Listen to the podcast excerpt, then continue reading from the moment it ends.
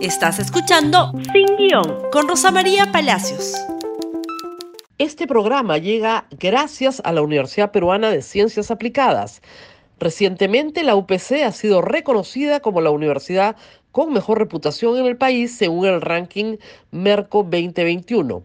Dedican este logro a todos sus alumnos, colaboradores y personal académico. Muy buenos días y bienvenidos nuevamente a Sin Guión. Y tenemos, como dije, una semana que termina movida. Hace una semana, Patricia Chirinos buscaba firmas para una moción de vacancia. Keiko Fujimori el viernes pasado anunciaba que su partido la respaldaría. Pues vamos a repasar entonces algunas cosas que son importantes de saber. ¿Cuántos votos se necesita para cada etapa, por favor me los ponen, para cada etapa de la tramitación de una moción de vacancia. En base al artículo 89A del reglamento del Congreso se necesitan 26 votos para presentar la moción, 52 votos para admisión a trámite de la moción.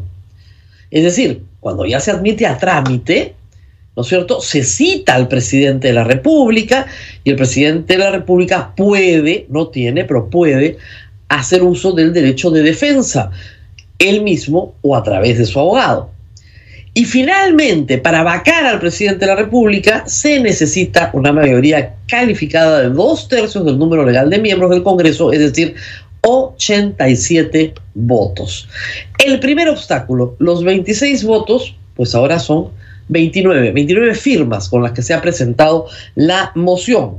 Y esta, veamos, ha sido ya notificada de inmediato al presidente de la República por la presidenta del Congreso. Ha sido notificado de que se ha presentado una moción.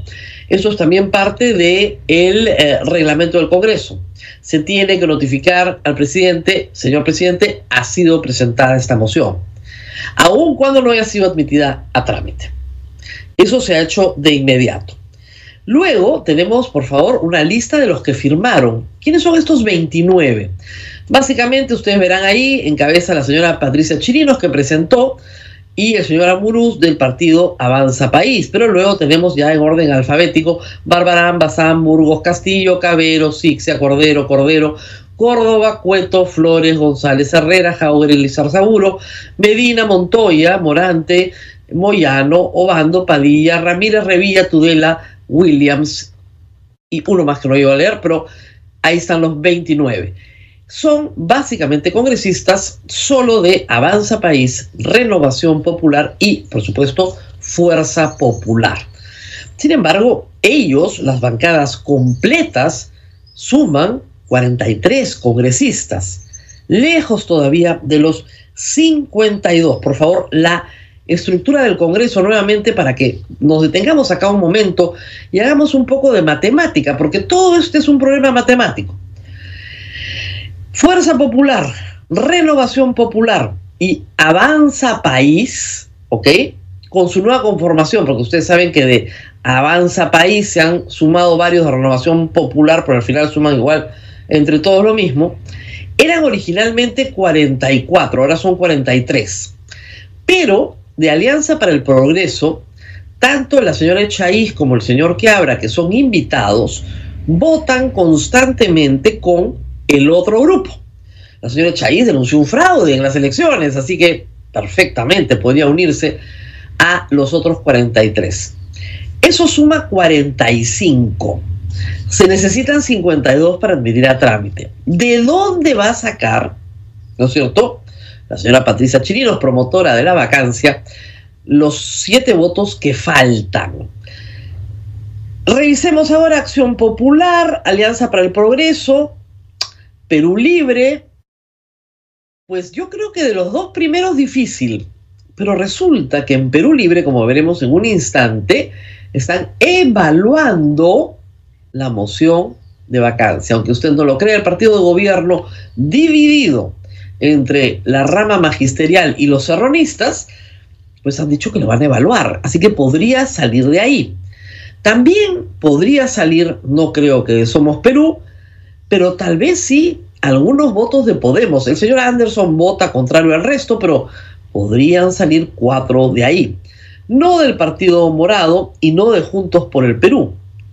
Así que está claro que los promotores de la vacancia tienen que votar, perdón, tienen que buscar a Valdemar Cerrón y pedirle que los ayude, porque de Acción Popular y de APP, salvo los votos de Quiabra y de no va a salir, salvo orden contraria a Acuña, nada más.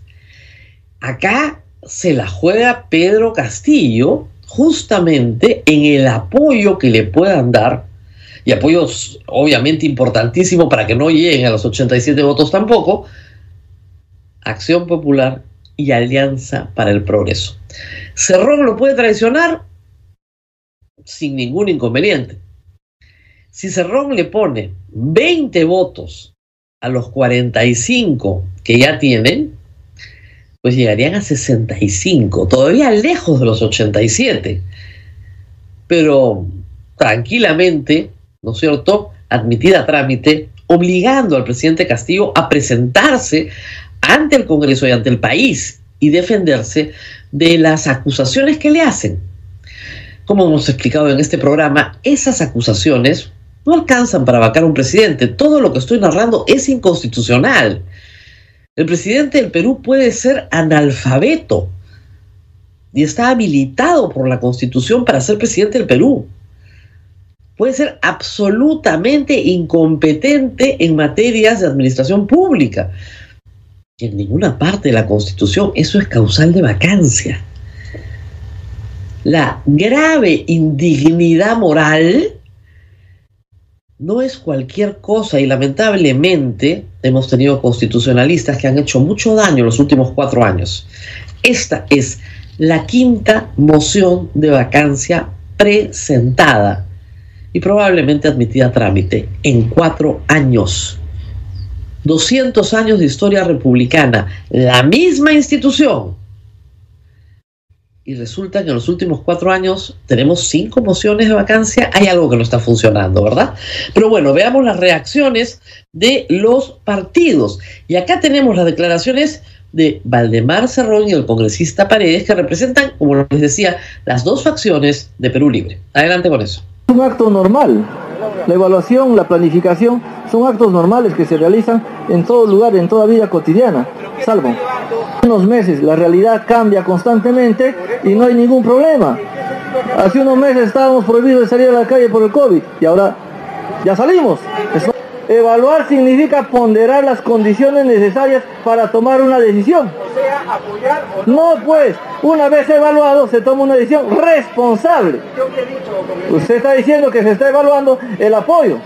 Hay que ser concreto. Nosotros lamentamos ese tipo de propuestas porque si hay alguien a quien le enrostraron, le exigieron sobre el respeto al Estado de Derecho, fue el compañero Pedro Castillo Terrones y en el auditorio del Colegio Médico en abril, él firmó un documento en presencia de nuestra máxima autoridad eclesiástica, el arzobispo Barreto. Se sabe que el periodo de un presidente es de cinco años y nosotros lo estamos respetando. Como ven, hay dos posiciones claras y divididas.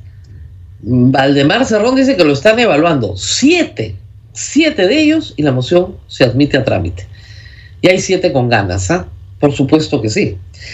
Pero hay más reacciones del bloque magisterial. Si me ayudan, por favor. Congresistas del bloque magisterial rechazan moción de vacancia presidencial. Está clarísimo. El bloque magisterial es el que va a apoyar a Pedro Castillo junto con Juntos por el Perú. También, también tenemos respuestas de eh, Acción Popular si me acompañan, por favor. ¿Qué dice el señor Ilich López? Es un tema que lo que hace es seguir polarizando el país. El congresista de Acción Popular afirmó que su bancada rechaza la iniciativa de su colega Patricia Chirinos y votarán en bloque. Juntos por el Perú también votará en bloque. Siguiente, por favor, tweets de eh, Sigrid Bazán, que también votará en bloque con su bancada. Es un nuevo golpe de quienes nunca aceptaron la derrota. Y Alex Flores sobre vacancia señala que esta es obstruccionista. Y esta es la propuesta de la oposición, pide al pueblo unir fuerzas para lograr una asamblea constituyente, pero no creo que con ese discurso le consiga muchas adhesiones al señor presidente. Pero en todo caso, esta es la izquierda que apoya a Pedro Castillo. Pero para la preocupación de Pedro Castillo, no está toda la izquierda. Y luego tenemos los tweets de otros congresistas, como el congresista Muñante, que es el que explica lo que les acabo de explicar. Nos faltarían siete votos para que la vacancia presidencial sea debatida en el Pleno. Congresista de Renovación dijo que los 43 votos se podrían sumar dos de APP, pero aún así no alcanzarían el apoyo para la vacancia presidencial.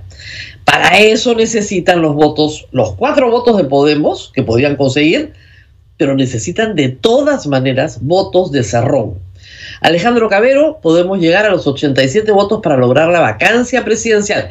Eso sería muy extraño porque necesitarían obligatoriamente no solo los votos de Podemos, sino también los votos de APP y de Acción Popular, o de alguno de los dos, sumados a los votos de Cerrón.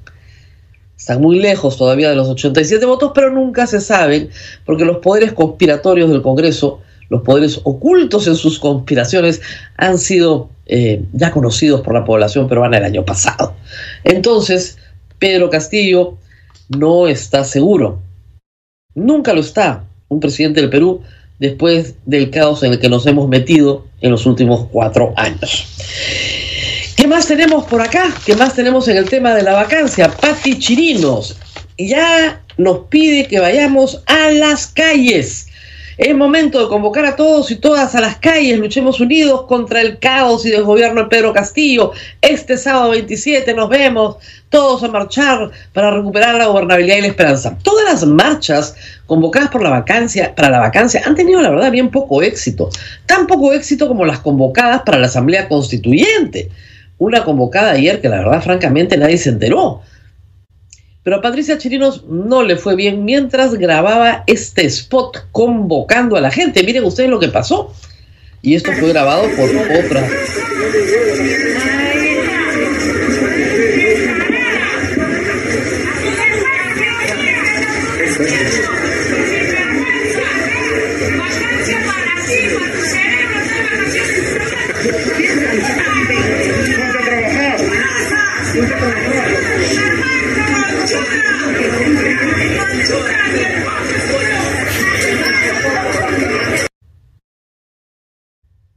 Eran gritos espontáneos. ¿ah? Yo del Congreso me andaría con un poquito más de cuidado. Van a generar una enorme molestia popular. No porque la gente esté contenta con Castillo, que no lo está. Y no porque tenga mil defectos que los tiene. Sino porque no podemos entrar a una etapa anárquica en la que, bueno, ya estamos, ¿no es cierto? sin decir ni siquiera hay. Lo que están proponiendo es inconstitucional. Lo fue con Kuczynski, lo fue con Vizcarra, que fue un golpe de Estado, y lo es ahora. Lamentablemente, la impunidad con la que actuaron el año pasado les permite seguir haciendo lo que están haciendo. Declaraciones de Pedro Castillo, por favor, para cerrar este bloque. Desde Junín, el presidente expresó su tranquilidad luego de que congresistas de Fuerza Popular, Revolución Popular y Avanza País firmaron el documento de moción de vacancia y dijo, a mí me dijo el pueblo, no las mafias. Mm, no es la actitud, pero en fin, eso fue lo que dijo en Junín. No quiero terminar la semana sin hablar de un asunto muy grave. Violencia y acoso político en el Perú, en las puertas de las casas de distintos dirigentes políticos. Microgrupos de ultraderecha, que son microgrupos, pues estamos hablando de 10, 20, 30 personas, se presentan ya de manera consuetudinaria en las puertas de medios de comunicación, en las casas de políticos peruanos, en las presentaciones de libro. No hacer una protesta pacífica, sino incluso a agredir a las personas. Lo que sucedió en la puerta de la casa del congresista Johnny Lescano excede toda proporción. Ahí no hay una protesta pacífica, se acercaron, lo gritaron, él trató de filmarlos, le tiraron el celular al piso, lo empujaron y con esas cañas que tienen en la mano le comenzaron a pegar. A su esposa le gritaban chilena, como insulto, te has casado con una chilena. Eso es discriminación, eso es xenofobia, eso está prohibido en el Código Penal. Nuestra preocupación es que el Ministerio Público no hace nada. Vamos primero con las declaraciones de Johnny Descano. Sistemáticos y no se les pone pues eh, los puntos sobre las IES, no se está tomando acciones más severas porque esto es muy peligroso, repito, por ahí hay voces, rumores que viene esta este actos de terrorismo de, la ultraderecha que también quiere comenzar a afectar al Perú. Entonces yo creo que eso hay que evitarlo y que los verdaderos responsables que están escondidos y que salgan a decir algo, ¿no? Porque has visto silencio absoluto frente a estas agresiones. No, yo yo creo que hay los mismos grupos que a mí me comenzaron a utilizar mandándome coronas de muertos y una serie de cosas, son los mismos grupos. Yo creo que el Fujimorismo debe responder por esto, la señora Keiko Fujimori, ¿no? El señor Aliaga, que tiene el mismo discurso porque estas personas están junto con ellos en sus manifestaciones. Entonces, están cometiendo actos de terrorismo ya, ¿no? Actos ilícitos. Mira, se han metido a mi casa. Nosotros hemos quedado ahí tratando de cautelar a mi familia porque estábamos solos. Eh, la, la ayuda llegó una hora después, ¿no? Y, y, nada, pues no, la policía llegó con dos efectivos porque capaz no, no tienen, digamos, más efectivos, no sé, pero lo cierto es que estamos desamparados. Yo camino solo en la calle, gracias a Dios, todo el mundo tiene una actitud positiva, de generosidad, de amistad conmigo, pero estos grupos pues que se organizan te van reglando, hacen reglaje y después tratan de golpear, ¿no? Las camisas negras de Mussolini o las pardas de Hitler empezaron igual. Estamos hablando de grupos violentos. La insurgencia, la resistencia, los combatientes, los patriotas se presentan siempre al lado, y en eso tiene razón el señor Lescano, aunque los nieguen, de Fuerza Popular y de Renovación Popular. Ahí están, con la Cruz de Borgoña. No todos representan lo mismo, pero todos trabajan más o menos juntos y tienen financiamiento. Las personas que llegaron a la casa de Johnny Lescano llegaron en un bus contratado para ese fin. Pero las cosas se pusieron peor. Ayer el ataque fue a la casa de César Acuña. La noticia la dio el vocero del partido en la bancada, el señor Sarguana. Parlamentario de APP señaló que el líder del partido César Acuña fue abordado en su domicilio por 30 personas quienes profirieron amenazas, agravios e improperios en su contra. Acción Popular, partido al que pertenece Johnny Lescano, el que fue candidato, y APP se oponen a la vacancia. Y van a las casas de sus líderes a insultarlos. Hicieron lo mismo, hay que decir, con Piero Corbeto, jefe de la OMPE, con el presidente del Jurado Nacional de Elecciones. A su casa fueron unas 15 veces. En ese momento embelantonados con más gente, pero continúan. Esto empezó hace más de dos años. Al principio solo con la pestilencia, como los bautizó Borriti, y ahora han armado otros grupúsculos que los acompañan y a veces actúan por separado.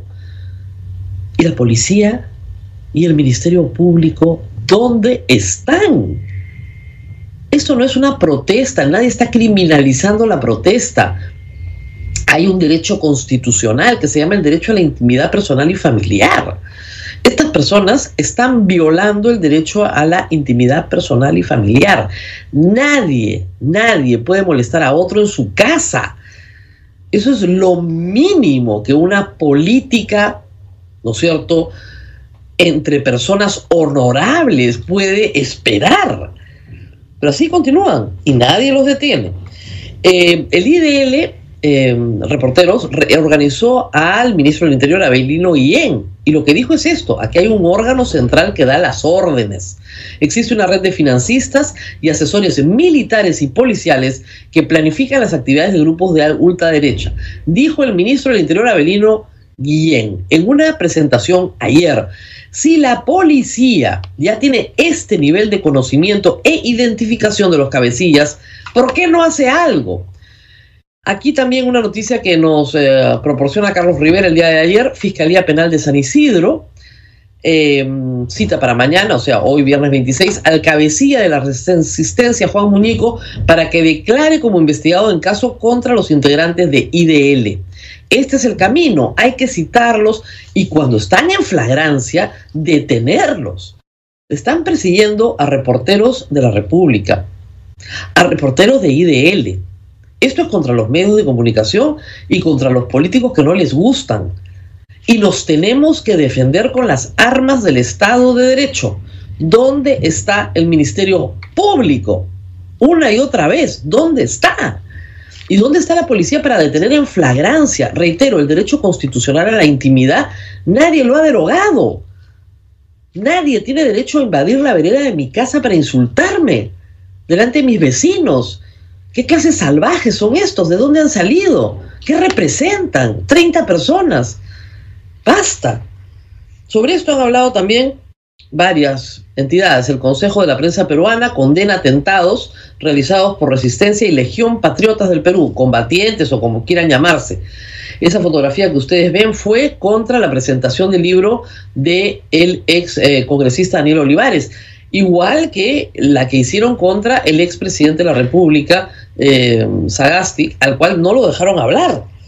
Eh, sobre esto contestaron los fujimoristas lo siguiente. Condeno todo tipo de violencia, ya sea contra el señor Lescano, así como contra las mujeres que son víctimas de acoso. Ya pues, señor Castillo, ¿no? Le saca eso, desmerece, pues. Usted no condena nada. ¿Ya? Lo que señala el partido es una mentira. Quizás sea un encargo que le dictaron en su última visita a Palacio de Gobierno. Perdón, todos hemos visto a la señora Rosa Bartra en eventos con el señor Maelo dándole órdenes, gritando arengas, emblemática congresista de Fuerza Popular, o creen que no tenemos memoria.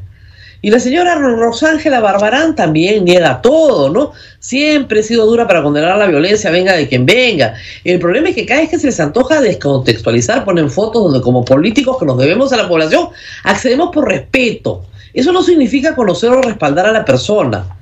¿Así? ¿Así? ¿En serio? ¿Por respeto? Todos se toman fotos, se abrazan, tan lindos.